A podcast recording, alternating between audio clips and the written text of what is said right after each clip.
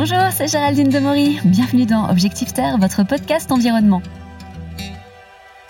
Noël approche maintenant à grands pas et c'est parfois un casse-tête pour trouver des cadeaux sans se ruiner. De plus en plus de Français achètent d'occasion, c'est plus du tout un tabou, mais ça reste parfois encore trop cher. Hakim Baka, bonjour. Bonjour Gerline. Vous êtes cofondateur de Give, euh, G-E-E-V. C'est une application de dons entre particuliers. Et comment ça marche exactement? Alors Give, c'est une application effectivement mobile qui est très très simple. C'est une, application qui permet de donner facilement de chez soi tous les objets qu'on n'utilise plus, qui ont encore une vraie valeur d'usage.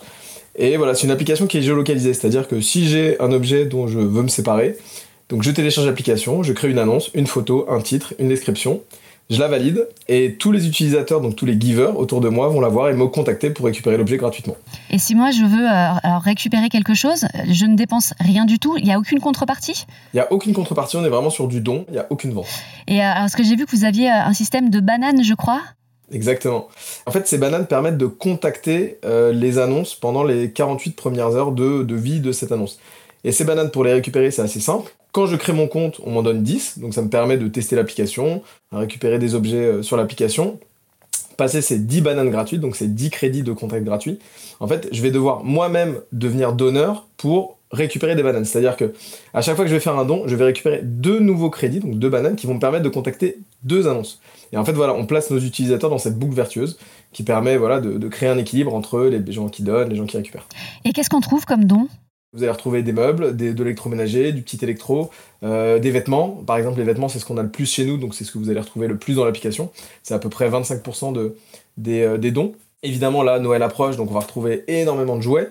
Euh, parce que c'est l'occasion de vider les placards des enfants avant de les re-remplir pendant la période de Noël.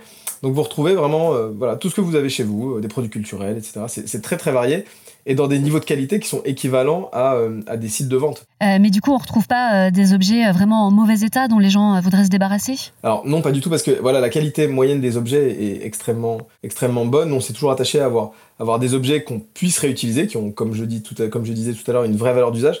Donc 100% des annonces qui sont publiées sont euh, modéré, c'est-à-dire validé. C'est-à-dire qu'à partir du moment où euh, voilà, un objet ne peut plus avoir d'usage, il ne, peut plus être utilisé, il n'a pas de valeur de réemploi, finalement, nous, on l'oriente plus vers, euh, vers le recyclage, la, revalorisation des matériaux. Donc non, la qualité moyenne est plutôt, plutôt très bonne. Mais est-ce qu'il y a des moments où l'offre et la demande sont disproportionnées? Parce que justement, on parlait de Noël, mais j'imagine qu'avant Noël, on cherche surtout à récupérer des objets, alors qu'après, les dons sont plus importants, non?